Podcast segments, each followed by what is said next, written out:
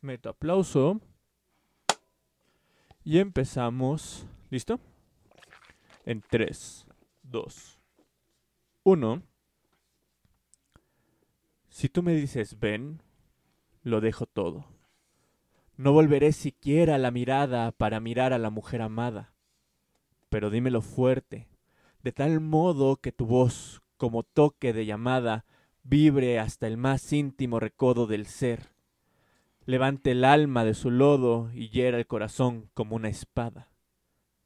Si tú me dices ven, todo lo dejo. Llegaré a tu santuario casi viejo y al fulgor de la luz crepuscular, mas he de compensarte mi retardo, difundiéndome, oh Cristo, como un nardo de perfume sutil ante tu altar. Si tú me dices ven, de amado Nervo. Poéticos y poéticas, bienvenidos al que probablemente sea el último capítulo de Poéticamente Incorrecto Podcast. No lo sabemos, quédense al final del programa porque les tengo un anuncio especial. Ya saben que este es el podcast donde hablamos de todos los chismes literarios de los escritores y las escritoras que cambiaron el rumbo de la literatura. Y antes de comenzar, como siempre y en todos los programas, les presento a mi hermano Iván Rodríguez. Querido hermano, ¿cómo estás el día de hoy? Bien, bien, hermano, un poco triste por esa noticia que acabas de dar, pero, pero aquí estoy, como siempre, acompañándote. Así es esto, así es esto. Yo no pude aplicar la vida de escritor y dejar la chamba para dedicarme a la literatura, pero... Si tuviste que aplicar la de hay que comer, entonces... Exacto, exacto. Hay que vamos, trabajar. Vamos a ver qué pasa. Ya les dije el chisme, vendrá al final, pero por lo pronto les cuento que el día de hoy les voy a platicar de uno de los escritores más importantes para el modernismo mexicano. Uno de los poetas que nos regaló algunos de los versos más emblemáticos de todos los tiempos, como el verso de Vida nada te debo, o el ya mencionado, si tú me dices ven, lo dejo todo. Estoy hablando del escritor más mamadísimo de todos los tiempos, Mamado Nervo, o mejor conocido como Amado Nervo para los cuates. La pregunta obligada de todos los programas, querido hermano, ¿sabes quién es Amado Nervo? El poeta más citado de Facebook y Twitter, supongo. Ah, no lo sé. Benedetti, Mario Benedetti, yo ah, creo que es el poeta más citado de Facebook y Twitter. Pero pues podremos decir que a lo mejor Nervo le compite. al menos yo creo que sí era de los más citados en las cartas de los chavitos de los ochentas de, los 70 tal vez, ajá, sí, sí, sí, de cuando todavía mandabas una cartita y buscabas un poema, probablemente Nervo estaba en el top 10 de los poemas que agarraban los morros prepa secundaria. Ok. De fuera de eso no sabes nada más. No tengo ni, ninguna idea más. Ok, está relativamente corta la biografía de Amado Nervo. Él nació en Tepic. En aquel entonces Tepic pertenecía al estado de Jalisco. Ok pero hoy la conocemos que Tepic es parte del estado de Nayarit, de hecho es su capital. Nuestro escritor llegó al mundo el 27 de agosto de 1870, o sea, estamos cerquita de su aniversario, de hecho creo que no ah no no no no, no, este podcast no va a salir cuando sea su aniversario, pero estamos cerca de su aniversario. Eh, Amado Nervo nació perdón, bajo el nombre oficial de Amado Ruiz de Nervo Ordaz y fue el propio padre quien en todos lados lo presentaba simplemente como Amado Nervo. Porque Amado Ruiz de Nervo, pues era mucho choro y pues la neta no le latía al papá, le daba medio hueva. El papá también se llamaba Amado Nervo, bueno, Amado Ruiz de Nervo. Entonces, pues el hijo era Amado Nervo nada más y párale de contar. Ajá, Junior. Y el nombre fue tan pegador, o sea, tiene un ritmo tan pegajoso que mucha gente pensaba que era un seudónimo. O sea, todo el mundo pensaba que era el seudónimo Amado Nervo, pero no, pues, era su nombre, ¿no? Digo, omitiendo una raíz del, de su apellido, pero era el nombre, ¿no? Amado Nervo. Sus primeros años estudió, eh, estudió en Michoacán en el Colegio de San Luis Gonzaga, donde se destacó por su inteligencia y cumplimiento. Era aplicadito el niño, ¿no? Matadito matadito. Y ya mayorcito estudió en Zamora, también en Michoacán. Las terribles artes de las ciencias, la filosofía, y se aventó un año en leyes en el seminario del colegio. Pero adivina qué pasó. Abandonó la carrera. Abandonó la carrera como todo buen escritor. Esto lo hizo en el año de 1891. Sin embargo, a diferencia de muchos colegas, él no la abandonó por andar de poeta y que me voy a unir a una revista literaria y que quiere escribir y la fregada, ¿no? No, no, no. Amado Nervo tuvo urgencias económicas que lo hicieron desistir de los estudios y lo obligaron a aceptar un trabajo como escritor en Tepic y trasladarse después a Mazatlán, donde alternaba sus deberes en un despacho de un abogado que conoció con unos artículos que escribía para un medio que se llamaba El Correo de la Tarde. Ok, o sea, le tuvo que chingar. Si tan solo hubiera tenido beca, una beca de un presidente honesto que le da beca a todos los estudiantes para que no abandonen sus estudios. Este no es el espacio carnal, pero sí. exacto, exacto. Para esto sirven las becas de estudios, precisamente. Y pues, pues tú, tú, te preguntarás eh, por qué tuvo que abandonar sus estudios aparte de la precariedad económica, ¿no? Digo, si pareciera que le iba bien. Ah, resulta que el problema estaba en que en 1879 murió su padre y desde ese entonces y durante toda la vida de Nervo pues tuvo dificultades económicas, ¿no? Y les quiero compartir un poema hermoso de el mismo Nervo. El texto se llama Versos autobiográficos. Versos autobiográficos, allí están mis canciones, allí están mis poemas. Yo, como las naciones venturosas, y a ejemplo de la mujer honrada, no tengo historia. Nunca me ha sucedido nada. Oh, noble amiga ignota, ¿qué pudiera contarte? Allá en mis años mozos adiviné del arte la armonía y el ritmo, caros al musagueta, y, pudiendo ser rico, preferí ser poeta. y después, He sufrido como todos y he amado. ¿Mucho? Lo suficiente para ser perdonado. Amado Nervo. Para 1894 decide marchar a la capital y ahí es donde comienza su carrera literaria propiamente, dándose a conocer en la revista Azul. ¿Te acuerdas que te platiqué que en el modernismo el color azul era como un color muy característico que viene desde el texto de azul, tiene que ver en parte porque fue el, color que utilizó Darío y de hecho en la introducción de Azul él explica un poquito por qué elige este color, pero también tiene que ver con una cosa que hoy conocemos como semiótica, que pues el simbolismo de los colores, ¿no? El azul refleja pureza, el azul también es un color muy elegante. Tengo entendido que incluso era un color caro, por eso se usaba en pinturas de santos y de la Virgen, por ejemplo. Entonces, por eso el azul, ya ves que pues, los modernistas son muy elegantosos. La revista era dirigida por Manuel Gutiérrez Nájera, también otro escritor fenomenal de, nuestro país.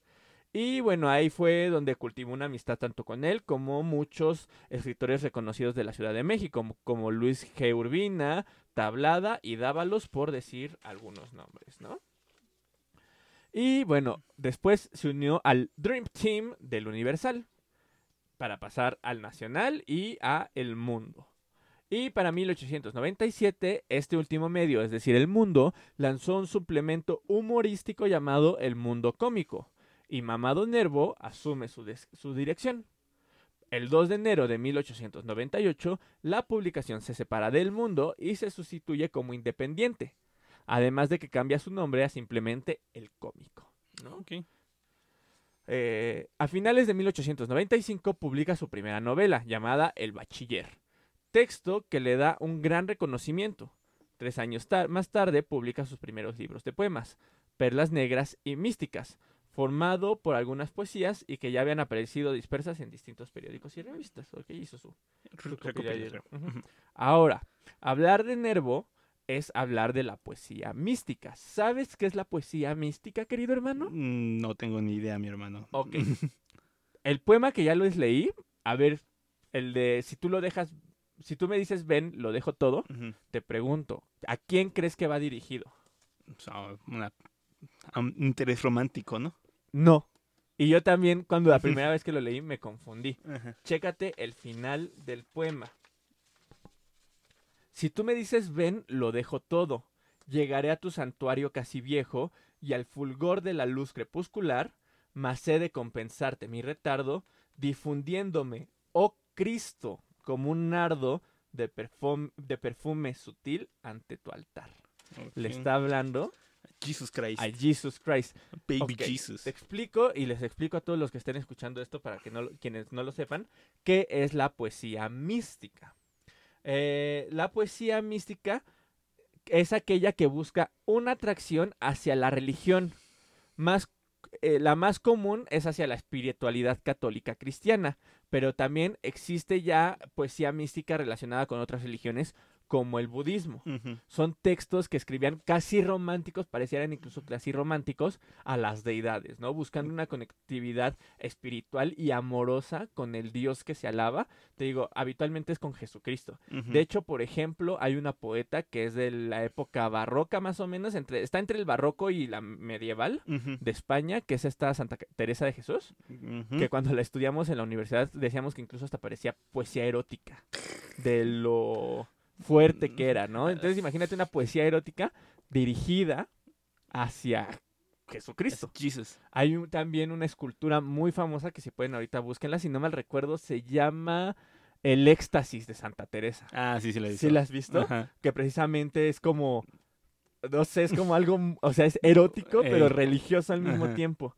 Bueno, pues la poesía mística era, te digo, es, eh, porque todavía existe, es poesía, pues que busca una unión espiritual con la deidad que se alaba, ¿no? En, en este, te digo que la más común es la eh, católico-cristiana, pero bueno, existe ya también poesía, poesía mística del budismo, del hinduismo. De hecho, el mismo Nervo la exploró. Se fue un tiempo por esos lares. Eh, no escribió mucho, pero la exploró.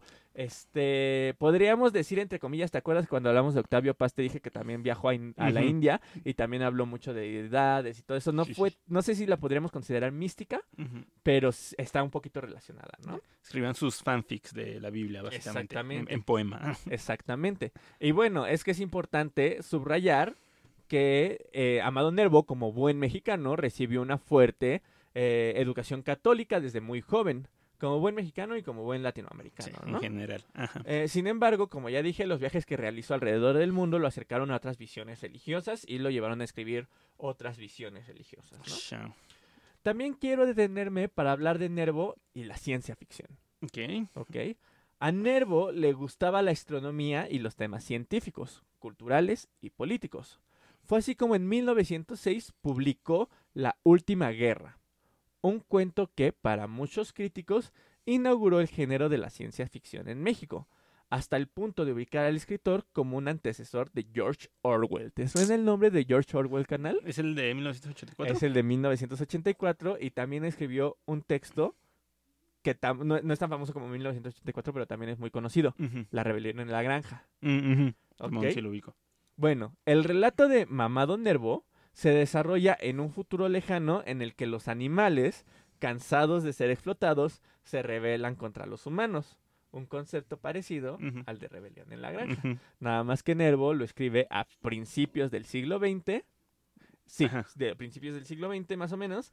Y Orwell, si no mal recuerdo, escribe el Rebelión en la Granja ya a mediados. Entonces es curioso, y déjenme les digo, queridos poéticos y poéticas, que México es antecesor en muchos sentidos a la ciencia ficción. En México nacen las primeras, o bueno, no sé si nacen tal cual, pero pues sí es de los primeros países donde hay textos que vislumbran las distopías. Tenemos el famosísimo cuento de Sisigias y Cuadraturas Lunares, que es considerado por muchos teóricos como protociencia ficción y por otros mucho más radicales lo consideran el primer texto de ciencia ficción de la historia. Imagínate, que es mexicano. Es el del que escribiste tu tesis, ¿no? No, era del que iba a hacer mi tesis, que ah. ya no lo hice. Ya. Pero sí iba mi tesis por ahí, ya no lo hice porque era un texto un poquito complicado y me fui por el de Eugenia, que es un, un antecesor de la distopía. Ya. Entonces es curioso porque incluso los teóricos que revisé, eh, la ciencia ficción, dicen que la ciencia ficción mexicana no es tan fuerte porque tú sabrás mejor que yo cómo está la ciencia en México. Que no, es muy fuerte la ciencia. No es muy apoyada, no muchos la estudian. Y es que no, no solo en México, o sea, en, sí España durante todo el siglo, bueno, del siglo XVI, de que empezó las conquistas, se empezó a quedar atrás científicamente, entonces todas sus colonias también se empezaron a quedar atrás científicamente, entonces la ciencia en en España y en todas sus colonias y después de la independencia también toda Latinoamérica como que se quedó atrasada, pero aparte pues es como raro porque como que relacionamos mucho la ciencia con el misticismo. Exacto, yo creo que tiene mucho que ver como con las culturas prehispánicas, que también relacionaban mucho, pues ya ves que los mayas, por ejemplo, eran pioneros en la astronomía, pero obviamente toda esta cosmovisión científica la combinaban con la religiosa. Entonces probablemente la heredamos de ahí. Es muy probable que la hayamos heredado de ahí. Y sí, como dices, y esto que, que, que combinemos lo religioso con lo científico, nos ha llevado a perderle el miedo a explorar lo que en otros países sería ciencia ficción. Sí. Para nosotros es ciencia, ¿no? Por así decirlo, entre comillas. Entonces, sí. es, lo curioso de lo mexicano. Siento, eh, igual también lo que para nosotros sería ciencia ficción, para ellos ya sería fantasía, ¿no? Ajá, exacto. Sí, de hecho, este cuento de sisigias y cuadraturas lunares que les digo está entre la fantasía y la ciencia ficción. O sea, es de un cuate que viaja a la luna en un cohete espacial no te explican muy bien cómo se construye el cohete. Eh, y que llega a la luna con, y, hay gente habitando en la luna, ¿no? Entonces es bien curioso porque la gente que habita en la luna pareciera más algo de fantasía. Eh, pareciera que así como pudo haber llegado a la luna, pudo haber llegado a Atlántida, por decirte algo, ¿no? Pareciera algo más de fantasía. Pero todo el concepto del viaje a la luna, de los cálculos que hace para llegar a la luna y todo eso, ahí hay ciencia ficción. Sí, ya. Entonces es, bastante curioso, como dices, cómo combinan la ciencia y la fantasía. Continuemos con Nervo, pero pues quería hacer ese paréntesis. Regresemos un poquito antes de la publicación de, de, La Última Guerra, es decir, nos vamos por ahí de 1900, seis años antes. Ese año fundó y dirigió con Jesús Valenzuela la revista Moderna, sucesora de la revista Azul. Y ese mismo año viaja a Europa como corresponsal del periódico El Imparcial. Una vez en Europa se va a París y entabla una profunda amistad con quien crees, querido hermano. París, París. Hablamos de la semana pasada. Ay, ¿de quién hablamos? Ah, la semana pasada hablamos del modernismo, ¿no? No. No, después del modernismo hablamos del estandarte del modernismo. Se fue su nombre, güey. Rubén Darío. Darío. Sí. Bueno, entabla una amistad con Rubén Darío. Y de hecho hasta se hacen roomies allá en París. Ah, pero, ah, bueno, entablan una profunda amistad, pero hay un detallito. Nervo era como un poquito tranquilón, no le gustaba meterse en broncas. De hecho, si se dan cuenta, no ha hablado como mucho de su vida personal. ¿Y te recuerdas, recuerdas qué enfermedad tenía nuestro querido Rubén Darío? ¿Sífilis, no? No. no. no, ¿qué tenías? Uy, carnal, la, universidad te secó el cerebro, sí. ¿eh? Este, tenía, era alcohólico. Ah, sí, cierto. Y entonces a Amado Nervo, pues como que no le latía tanto que el estar de cuidaborrachos, ¿no? Sí, sí, sí. No le latía andar de cuidaborrachos, entonces pues... No se la pasó chido ahí. Pues, o sea, sí eran cuates, pero este Nervo sí pintaba su línea muy gruesa con, con Darío. También en París conoce al gran amor de su vida, la que años más tarde será la inspiración de su poema La amada inmóvil.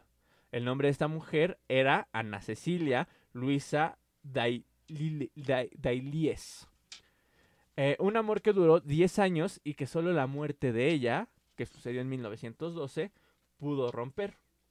Les leo un fragmento del poema La amada inmóvil.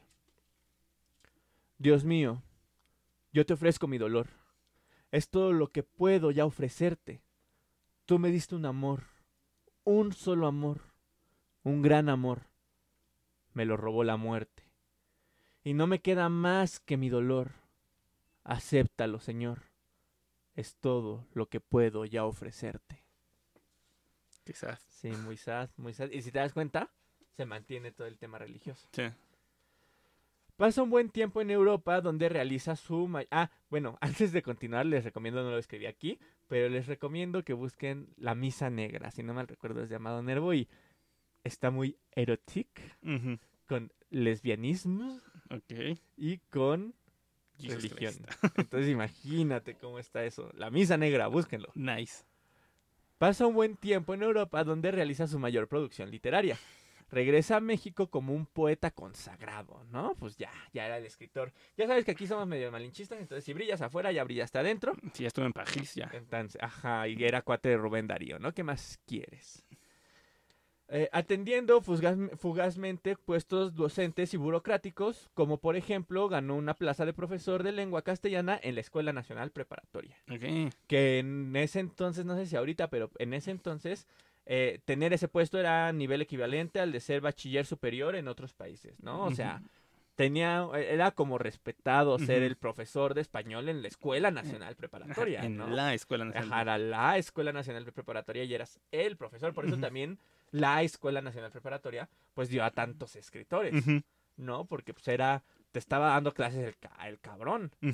Y pues obviamente pues salías como cabrón y igual y hasta te hacías cuate del cabrón, ¿no? Pues sí, o sea, te estaba dando clases armado nervo, ¿no? Como no ibas a salir siendo un cabrón de ahí. Exactamente, que pues bueno, yo diría que todavía en la universidad, al menos en la UNAM, todavía hay figuras importantes. Digo, yo le mando un saludo al queridísimo Miguel Ángel Lacalleja, a Roberto Acuña, por ejemplo, un gran poeta, a Johanna Oliva, a Julián Saldierna, en fin, Sí, o sea, grandes figuras, grandes figuras de la universidad. yo tomé clases con este Miguel Alcubierre, Ah, Miguel, ese es de ciencias, para Ajá. quienes no sepan. Ajá. con, Alcubierre en ciencias, con... Ah, se me olvidó el nombre de mi profe de cuántica. Ah, Que de la Peña, ah, de la Peña, que también es de los fundadores de, de matemáticas, digo, de, de ciencias aquí en México. No, ya no me tocó, pero este con compañeros de este Alberto Barajas, Mm. fundadores de matemáticas. Sí. Ahí en Filosofía y Letras está Eduardo Casar, que también es un escritor muy reconocido, en fin. Fi- Ah, bueno, Oscar de la Borbolla, como Mm. se me puede olvidar que me dio clases Oscar de la Borbolla, por Mm. Dios, entonces... Bueno, nada más por decir unos nombres, probablemente se me están yendo un Sí, par por Sí, ahí. a mí también. La- mi asesora de, tesis, Verónica Hernández Landa, que aparte pues, ha, ha participado en programas de, creo que es de Canal 22, no me acuerdo bien, que es una gran investigadora, entonces probablemente se me estén yendo nombres por ahí, pero pues, nomás para que se sí, ¿no? todavía en las universidades de México tenemos buenos nombres Así es. respetables ahí dando Así clases. es. Pasa un buen tiempo en oro. Ah, no, eso ya lo expliqué. Para 1905 fue nombrado segundo secretario de la Legión, Meji- perdón, de la Legación Mexicana en, Mari- en Madrid.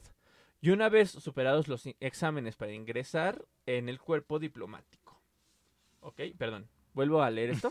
En 1905 fue nombrado segundo secretario de la, de la legación mexicana en Madrid una vez superados los exámenes para ingresar en el cuerpo diplomático. O sea, necesitabas hacer exámenes para entrar al cuerpo diplomático y una vez aprobado, pues ya lo mandaron para, para allá. ¿no? Ey, que no estaría más que también lo hicieran ahorita, ¿verdad? Así es. Eh, este cargo lo desempeñó hasta 1914, en que, debido a la Revolución Mexicana, fueron destituidos todos los diplomáticos de México acreditados en el extranjero. Y ahora, la Revolución Mexicana fue un periodo que mantuvo a, a Nervo en aguas turbias, pues a él, a él le había tocado escribir y trabajar durante el porfiriato. y como hemos visto con otros escritores, tener el símbolo de Porfirio Díaz en tu currículum, pues no era muy bien visto, ¿verdad? Ochín. Hay unos que se tuvieron que exiliar, como ya lo vimos con Gamboa. Hay otros que les fue mal, como esta Laura como Laura Méndez. Hay otros que quisieron enterrar en la historia, como este Juan de Dios Pesa. Acuña fue de los que sobrevivió al porfiriato.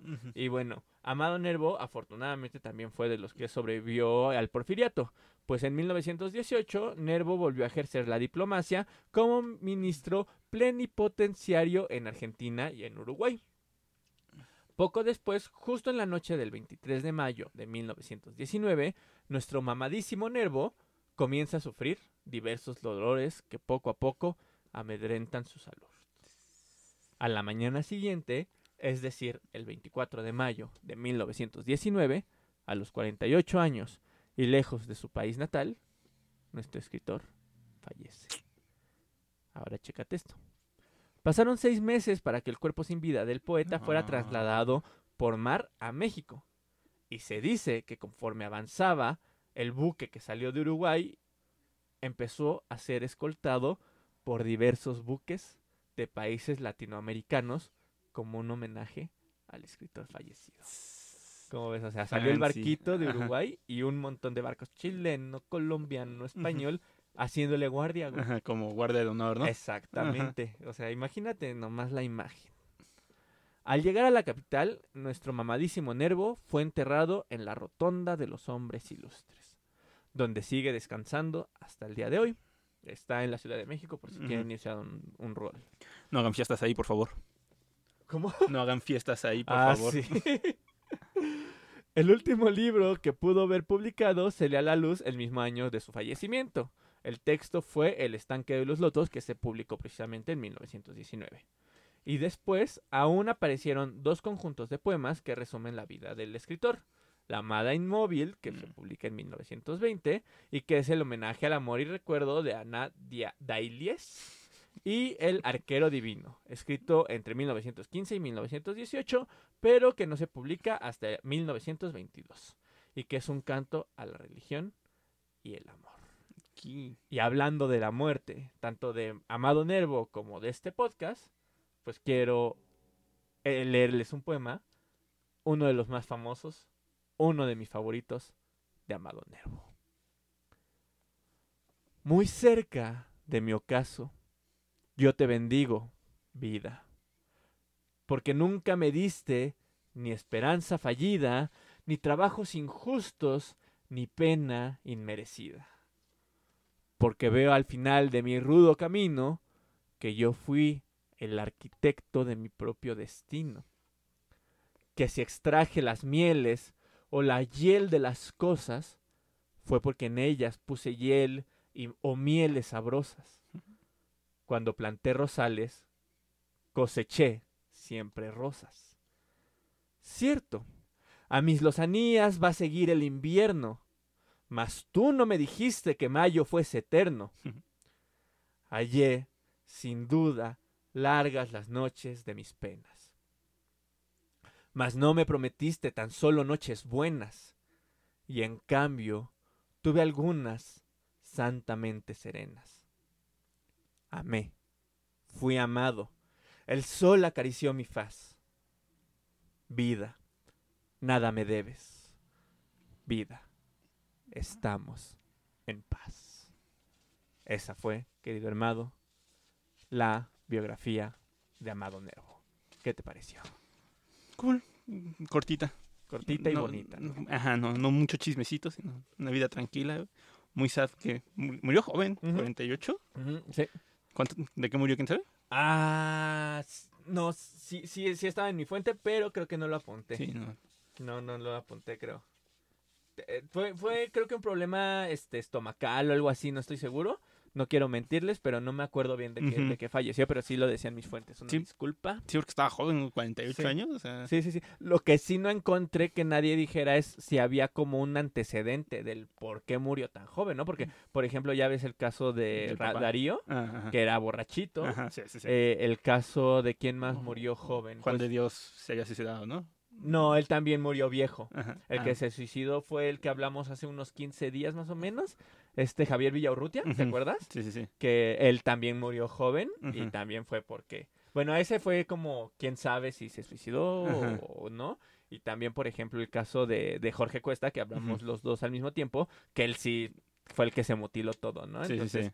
sí, sí, te digo, no hay antecedente de por qué murió tan joven nuestro mamadísimo Nervo. Nuestro amadísimo Nervo. Nuestro amadísimo Nervo, pero pues está padre, ¿no? O Sí. sea, tranquilo, pero su poesía es muy hermosa. Y aparte nos lo habían pedido.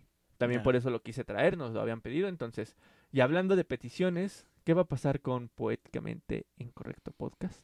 Porque hay poetas que nos han pedido. No llevamos muchos episodios, llevamos apenas 31. Ujú. Es un podcast que yo sé porque leo sus comentarios de YouTube que les ha gustado.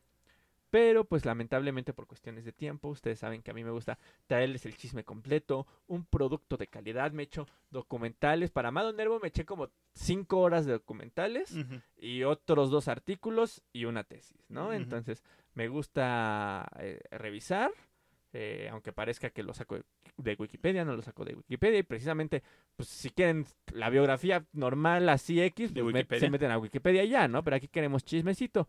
Entonces, pues por cuestiones personales no tengo el tiempo ya suficiente para hacer estas investigaciones tan complejas y no les voy a privar de un material de calidad. Dilo, carnal, tienes que hacer lo mismo que hizo Amado Nervo a sus 21 años. Trabajar para comer. trabajar para comer. Así es. Entonces, como dicen por ahí, hay, hay que saber irse para poder regresar. Pero pues no nos vamos del todo porque no los quiero abandonar del todo. Eh, nos falta hablar, por ejemplo, de un poeta que abandonó a su país natal para irse a traficar armas a África, güey. Ok. Nos falta hablar de un poeta que antes de morir se vio a sí mismo, güey. Ok. Vio a su doppelganger antes de morir. güey. Por eso murió.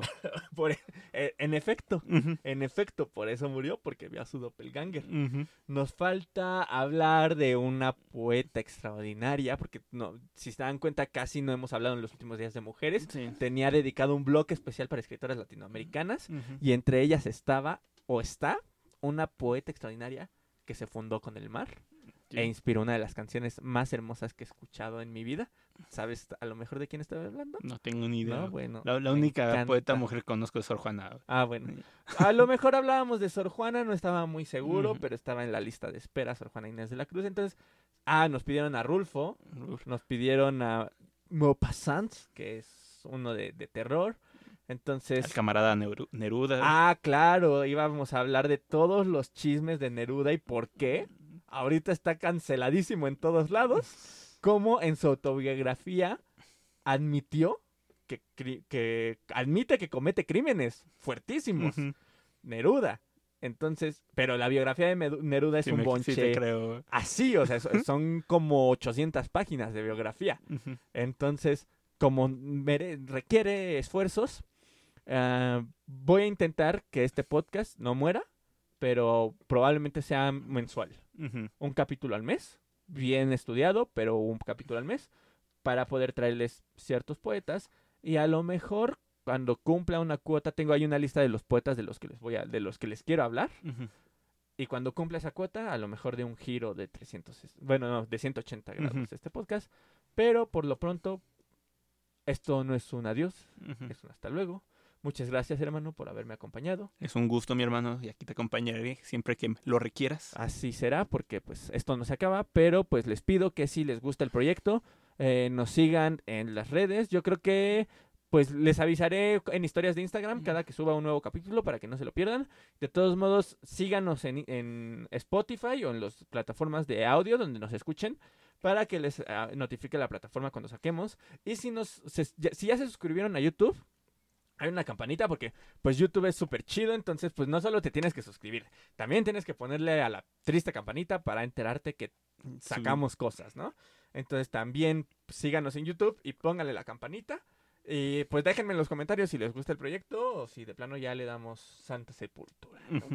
Entonces eso fue todo de mi parte. Yo soy Alejandro Rodríguez. Yo soy Iván Rodríguez. Ah, los invitamos porque ese sí va a seguir porque no merece tanto investigación como este. Como se podrá dar cuenta si lo ven. O lo escuchan. Los invitamos a Yo Opino Podcast, que es otro poema, de otro poema, es otro podcast, donde hablamos de cuestiones políticas y socioculturales. Es un poquito más sencillo en cuestiones investigativas porque todo lo que mi hermano y yo sabemos, tanto de política como de ciencia, como de cultura en mi caso, pues lo aplicamos a cosas que pasan en, nuestra actualidad, ¿no? Eh, música como el reggaetón, eh, cuestiones socioculturales como los influencers y todos los problemas en los que han metido. Y estamos hablando bastante de política por López Obrador, encuesta ciudadana, etcétera, ¿no? Nada más clickbait. Exactamente. Entonces, si les interesan esos temas, si nos quieren seguir escuchando, esos probablemente sigan semanales, se publican los jueves. Entonces los invitamos a Yo Opino Podcast. Y ahora sí, esto es todo de mi parte. Yo soy Alejandro Rodríguez. Yo soy Iván Rodríguez. Esto es Poéticamente Incorrecto y nos vemos en la próxima. Hasta la próxima.